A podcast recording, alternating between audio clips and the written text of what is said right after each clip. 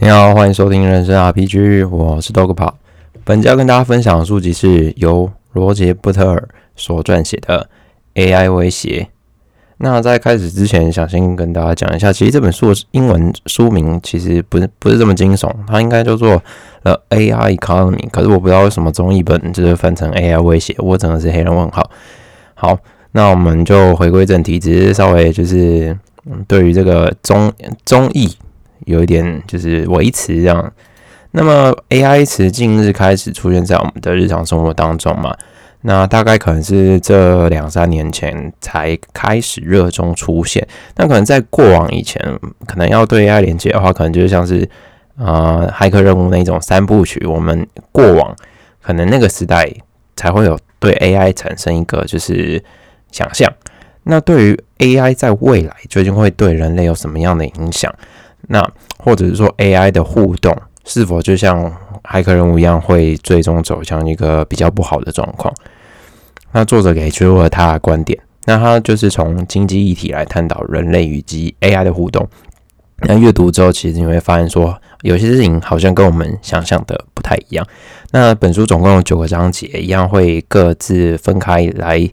跟大家分享作者介绍以及个人的一些观点。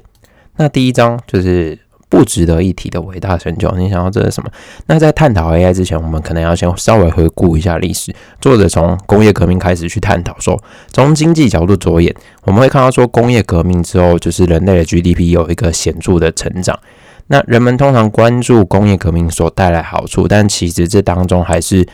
呃有人因为在没有 AI 那工业革命之前，受惠于当时的一些现况，那 AI。呃，工业革命进来之后，那导致他们原本就有的一些优势就被拔掉了。某种程度上，就像是既得利益者，他的原本的既得利益被拿掉之后，会到导致一些很大的改变。那我们也要去思考说，如果 AI 真的也就是像工业革命一样，就是强势的改变人们的生活，那是不是会有一段相对过渡期？原本就是掌握一些就有。产业模式的人可能需要因为 AI 的加入被迫调整，那这种多半既得利益者往往也是最最难去接受新技术的人，这会带来一个比较大的过渡期。那工业革命改变了人类的产业类别哈，作者提到一九零零年美国有百分之四十的人从事农业，时至今日已经剩下两趴，所以你会看到说就是时代的眼镜让我们看到说工业革命带来的影响。那工业革命促使了过渡期前段有掌握一些，就是刚刚说的旧技术的人，连带他们的转换是变得很阵痛的。那连带影响就是前期的经济变化没有这么大的幅度。可是当人们都已经阵痛期转换完成之后，你会看到经济有一个很巨大的突破。那 AI 革命或如果是真的成真的话，我们可能初期还是要去关注说这些被迫改变的人能不能挺过这一段时间。那 AI 革命对于作者来说，又称啊称为第四次工业革命。前三次总共是第一次是蒸汽机、纺纺织机以及铁路发明，也就是大家比较所能耳熟能详的。第二次是内燃机，所谓的引擎，然后再是电力发明。第三次是网络以及电脑的应用。那第三次作者认为说，它比较像是第二次延伸，因为有电啊，接着开始有了网络跟电脑的。运用，所以第三次其实仔细看没，就是从历史的角度来看，没有带来一个很巨大的突破。那现今 GDP 的成长以及稍微的停滞，某种程度上，作者认为是跟就是电脑的革命没有太大的变化影响有关。那作者认为，如果第三次，哎，对不起，第四次 AI 革命变化是一个很巨幅的。的成长的话，那很有可能我们的经济会因为 AI 而带来更大的一个跳板的感觉。那成长其实并非一触可及，所以你会看到说，可能我们提到说，呃，瓦特发明蒸汽机，但其实瓦特是第一个发明蒸汽机的话，就历史上来说不是，瓦瓦特只是去把蒸汽机去做专利申请的人。所以你会看到说，这个情况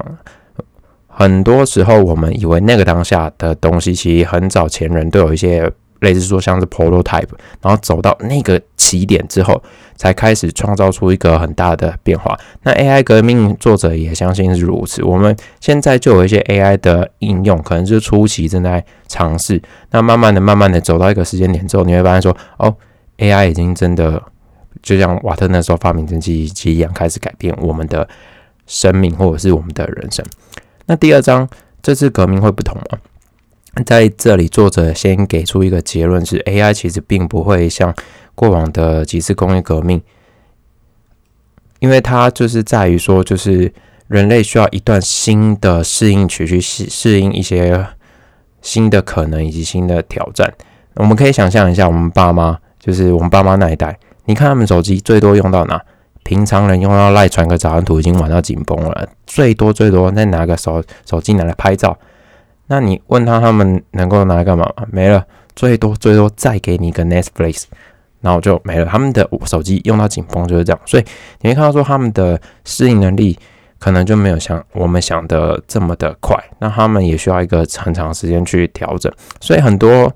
改变的幅度都不会有爆炸性的成长，都是缓慢的适应。你看我们的手机用到十年，将近十年了吧？就是你会看到说，哎。从跳脱智障型来到智慧型，我们也是花了将近十几年的时间来去适应智慧型手机这件事情。那回归到 AI 的最根本，图灵的机器以及它的理论，然后走到现在，AI 才正走向所谓的启蒙阶段。那我们可能会去思考说，AI 已经不是击败西洋棋跟围棋，然后就是 AlphaGo 打败人类嘛？那我们能够不担心它的发展吗？但作者认为就是。棋类游戏本身是有一个数学极限存在，也就是说，它最终是一个有限的结果，在有有框架的运算内没有问题，AI 一定是可以超越人类。那其实人类每天都在面对瞬间百变的变化，然后还有选择，可能是说我今天就是不小心睡过头，然后我去上了一个就是比较。晚发的车，那我的人生就开始就很有可能因为这件事情变得不一样。AI 没有办法去计算这一个可能性，所以我们人类每一次的行为都会带来一个无限的结果，因为一变二，二变四，四变八，种种的岔路让我们一路走到现在。这个相信是大家可以认同说，AI 没有办法去。预测到说我们明天会变，人类我们明天会变这样，我们会知道说明天我们会拉肚子嘛？这就不好说嘛。就很多时候就是有些东西是算不出来的。那从再从经济跟成本面来看的话，其实 AI 的成本若是高于人类，人类仍然就具有优势。那作者表示呢，其实在制造 AI 的时候会有一个初期成本，并非像人类。在制造人类的时候是不用成本考量，我们先不考虑抚养成本，在单纯人人类制造人类这个过程当中，其实就像作者说的是没有成本的限制，然后加上人类的思维啊、肢体、灵感及创作力，这些都是目前 AI 所无法比拟的。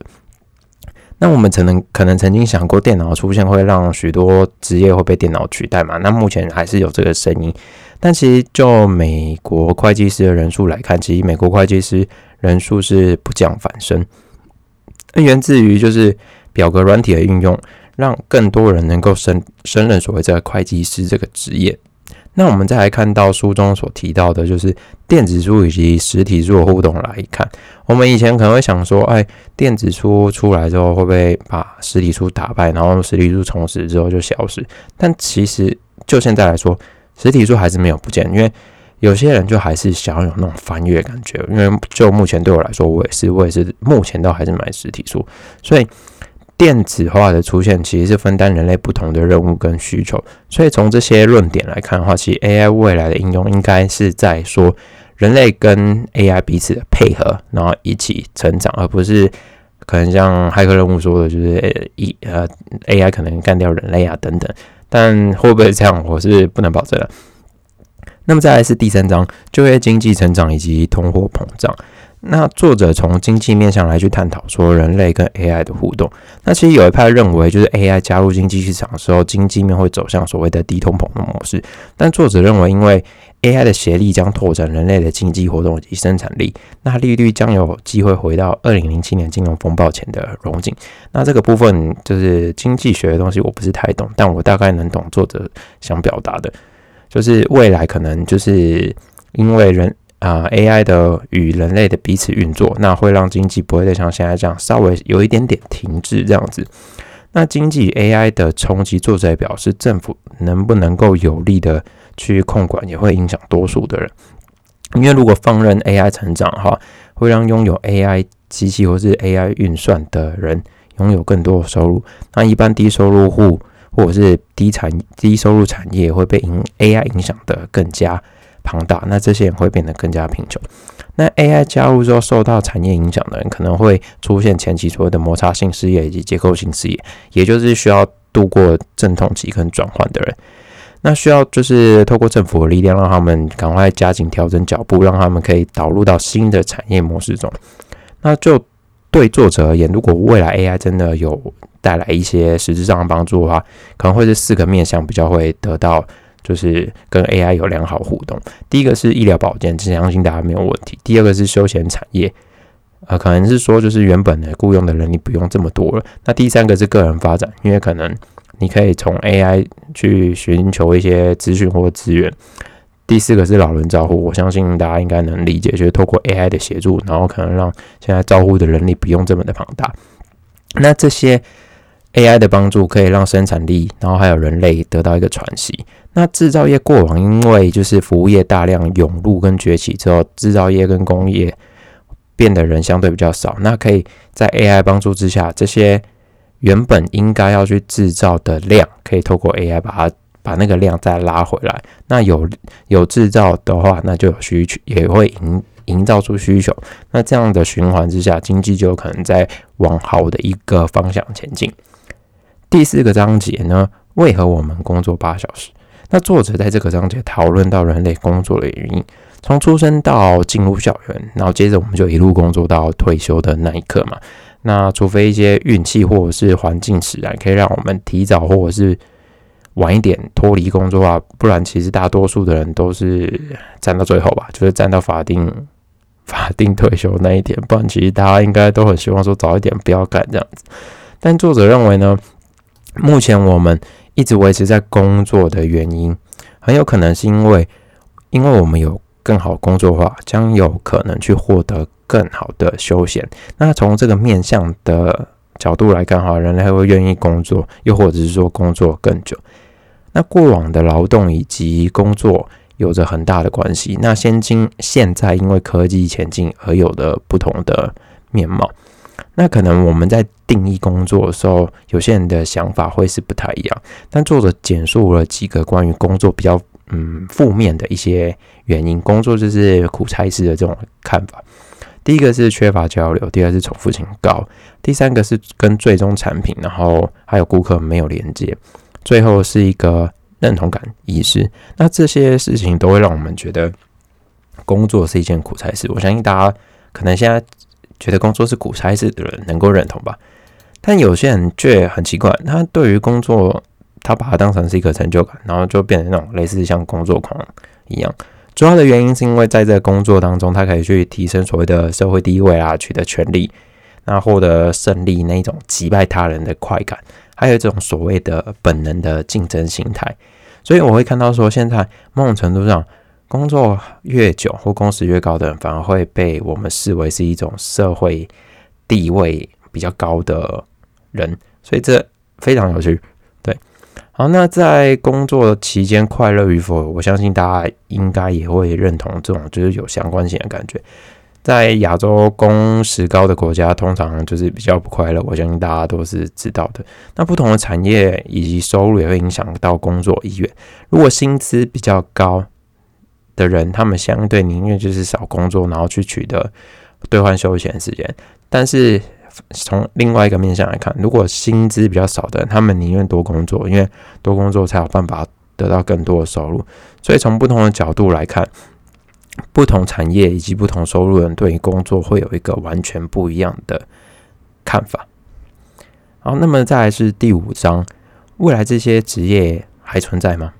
那工业革命与时代的推进，在每个年份我们都可以看到一些不同的产业消失跟出现。作者表示，就在过往，可能马匹还是一个人类生活一个很重要的一个需求跟产品的时候，我们看到马匹维护的相关人员会是一个工作很大的一个产业模式。那时至今日，看到说，因为马匹已经成为一个休闲运动的一个面向，时至今日，去跟马匹有相关维护的人已经变得相当的少了。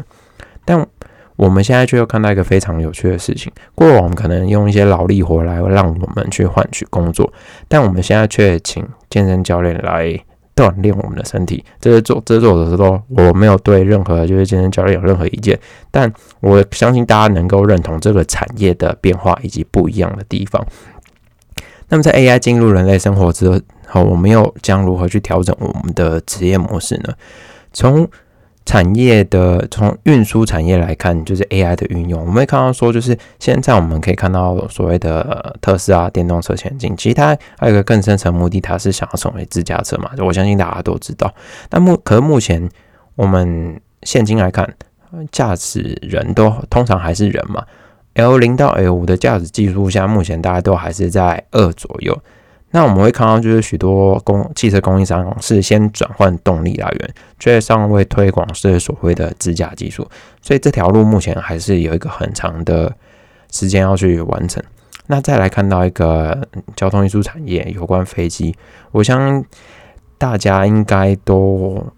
能够想象一件事情，就是如果今天你要上飞机，然后他跟你说今天是有 AI 操控的话。你可能心会先凉一半。我相信，就目前的我们来说，我们就嗯嗯，没有人，不是人开的吗？那你就觉得这有点奇怪。所以我们会看到说，其实，在交通运输产业这些部分都还是由人在处理，没有办法透过 AI 去完全的介入。那么再看一项交通面向的一个部分，就是所谓的地下铁或无人列车。那它为什么会成功呢？我相信原因在还是环境，因为列车的操作模式。就是非常的固定，就是在轨道上面前进，然后几秒之后刹车停止，然后依序前依序处理，所以不会有一些强力的外在因素去介入，就好像说是啊，汽车会遇到移动的行人啊，可能会塞车啊，那飞机可能遇到一些气候或是台风等等条件，所以在有限的空间跟环境下，AI 可以去执行高效的重复任务，就好像刚刚说的，在棋盘内它是有它是有一个局限的结果，它就可以变得很强。所以在这个有条件的情况下，AI 会变得非常厉害。但就是如果要注意，如果你现在工作就是跟这种产业是有极限，就是有存在一个可能范围的话，那你可能就要注意一下。就像就是可能柜台人员，他可能只只负责要 checking，然后未来 AI 可能就有办法真的把你取代。那如果对于你认为就是这些你自己的工作，可能性是趋于无限的，那么恭喜你，你可能还不用去面对这样的思考模式。好，那么再来是第六章，就是赢家跟输家。那作者提到当时所谓的裁切英国裁切革命矿工转型所遭遇到的一些困境。那产业升级以及变化的时刻，多数中年人以上，就是可能大概四五十岁，他们是没有办法去真的去转型成功的。所以就未来来说，可能 AI 革命来临的时候，那个时代四五十岁的人可能也会遇到一样的状况，可能是说新的工作来临，但他们没有办法用他们的现有能力或知识去调整成为那个产业的人。所以作者说，如果你现在就是你的工作内容就跟像机器人一样没有办法去变通的人，那你很有可能就是第一波在 AI 时代被就是抛弃的人，也就是所谓的输家。那么在创造新的需求时，作者认为说新的职缺可能就受限于 AI，可能都会是多半一些低技术的劳力活。这让我想到一个从成本的角度来看。那低技术的劳力活可能还是由人类负责会比较便宜，因为毕竟刚好提到就是建制 AI 的成本不是一个小数目。那毕竟人造人还是就现在来说是一个低成本的概念，所以可能现在产就是国家比较多的国家人口数比较多的人，这些国家都可能还是要在未来 AI 时代承担这些所谓的低技术劳力活工作，这也是可能需要注意的。那么就赢家呢？赢家会是谁？赢家可能就是有一些 AI 一起协力的人们。我们先撇除一些真正赢家，也就是所谓握有 AI 执照或是 AI 撰写能力的人，他们才是真正的赢家。作者提到了英国计程车司机过往是需要通过严谨的道路知识才能考到执照，不像台湾去考个驾驶牌，你就可以去上路。英国的那个黑色计程车是非常的不一样的，但。Uber 加入之后，打入打破了英国伦敦道路知识的一个问题，透过导航便能完成运输，而且也去减低了就是司机空车等待以及配对乘客的问题。那目前 Uber 可能现在还是在亏损，但是从这个角度跟面向来看，我们会看到说新技术的搭配，就有产业会创造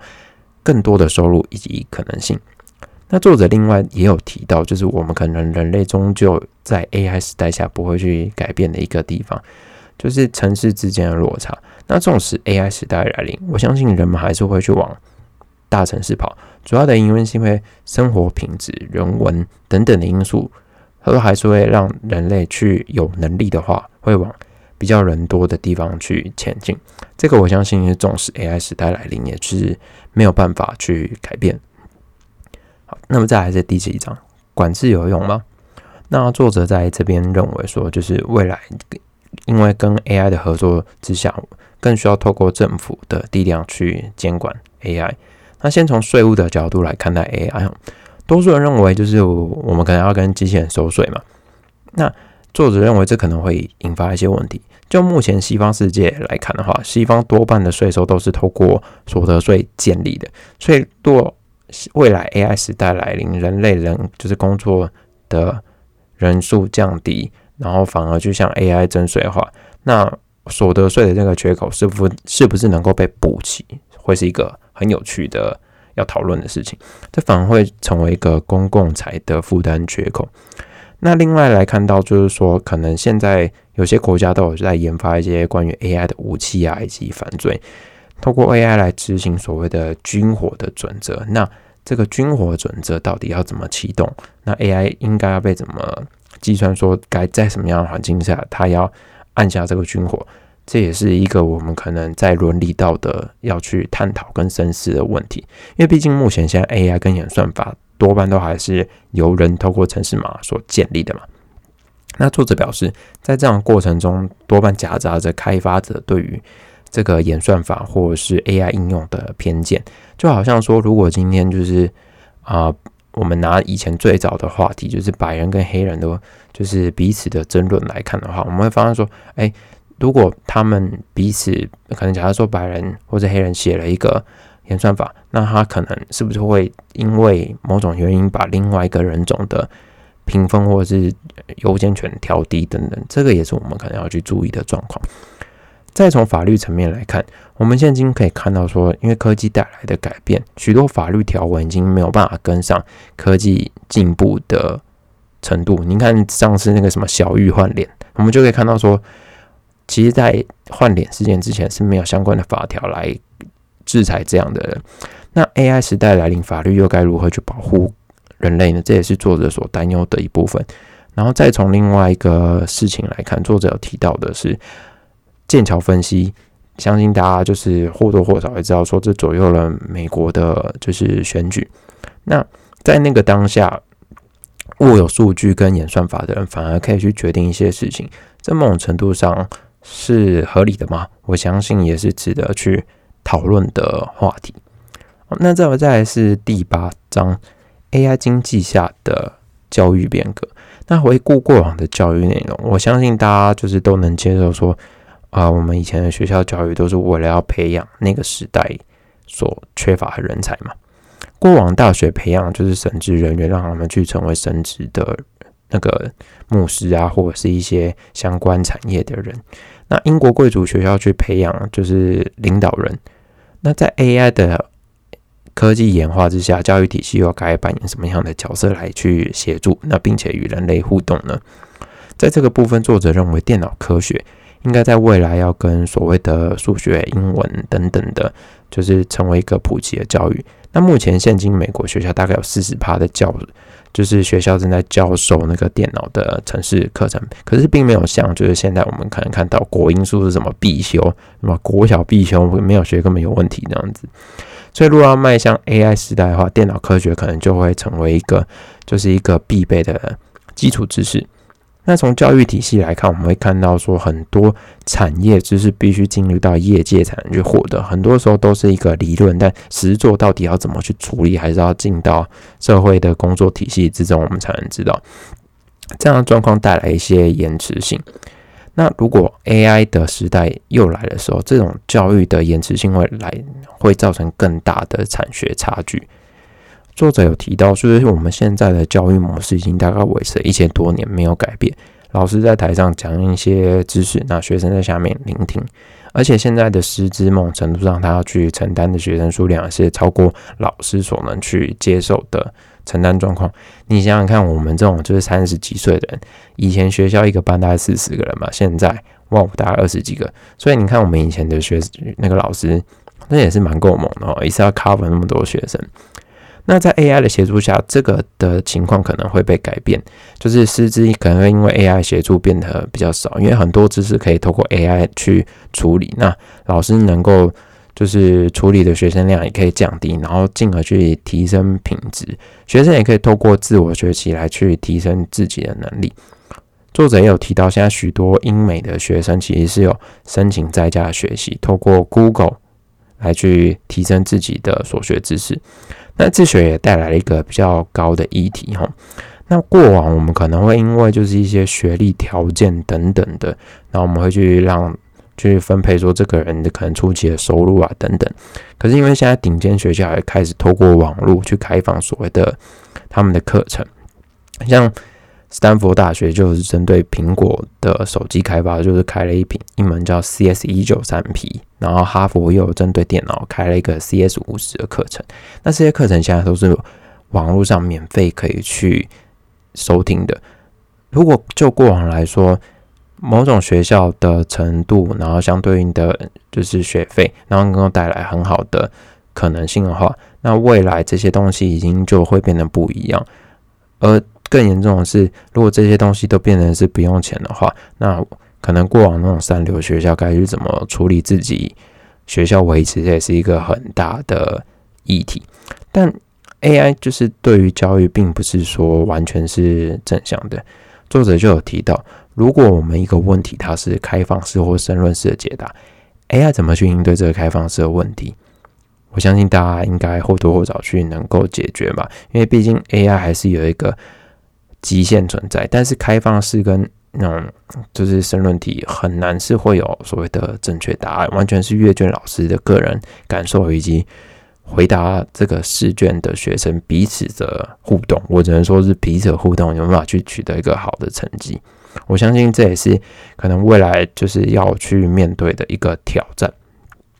那么最后一章就是科技巨头所忧虑的不平等。对于未来 AI 时代究竟会如何，实在是太多的预测跟可能性了嘛？但作者认为啦，可能未来 AI 时代来临会回到中古世纪那种孤单奴仆很多的情况，因为多数人靠着低的薪资去维生，那少数富有的人雇佣大量的奴仆。但未来好像是否太远？因为我们可能这一代也不一定真的能够亲眼看到这种。我们所认定的 AI 时代来临，所以在那个时代来临之前，我们应该去聚焦当前的问题。那在改革的推动上，常常我们会因为一些不同的想法跟观念，造成许多事情空转嘛。但作者认为，这改革不但是必要，那也是无法避免的。这让我想到一点，就是清朝当初被国外打到家里，他才发现到说，就是国外的世界已经跟。大清帝国不一样，然后进而进行所谓的自强运动，还有一些改革。那如果再早一点的话，清朝还会存在吗？是否？这是一个很好的问题，对不对？那我们可能就因为 AI 的时代，我们开始现在在讨论一个所谓关于基本收入的议题。那这也是我们迈向就是 AI 时代一个很大的讨论的话题嘛。那 AI 可能会负担我们所有的工作，我们，所以我们可能就不用去工作，然后还可以取得一定的收入。那我相信这个遥远的想法，可能在我们生前，我们这一代三十几岁的人是没有办法实现。但我们逐步迈向 AI 的这个过程，逐步改革，这是可以去探讨它可能的面向或议题的。那就基本收入来看的话，其实金额多寡，某种程度上也会去影响人性。基本收入太少，大家就不会去理那个钱嘛，大家还是乖乖去工作这样子。那这个基本收入太多，反而又让大家说，哎，这件事情啊，我靠政府养，大家摆烂，大家都不要玩。所以在某种程度上，太多太少都有一些可能性跟议题还有问题存在。所以适当的基本收入可以使人们进而去提升自己的能力，又或者说像书中作者提到，可以在家带小孩，然后提升家里跟小朋友的一些生活品质。但这让我想到一点，现在的育婴补助是否可以去把它看成一个就是这种基本收入的概念？我觉得这个很有趣，但我不确定这个想法大家的想象是怎样的。但我相信，就是不管是任何议题啦，赞成的人也有，反对的人也有。那反对这种所谓的基本收入的人，会认为说这会创造一种所谓的公平性差距，然后会导致我们需要更多的收入来 cover 这个基本收入的一个政策。还有所谓分配的复杂性，因为到底要怎么分配，也是一个很大的议题。然后可能会因为分配过程中导致社会群体的分裂，这也是带来一个很大的可能性。我们看我们过往的所谓的共产主义，它的结果就是没有办法好好的服务人类，所以导致现在好像没有所谓真正的共产主义的世界了嘛？这点或许是可以拿来当做借鉴的地方，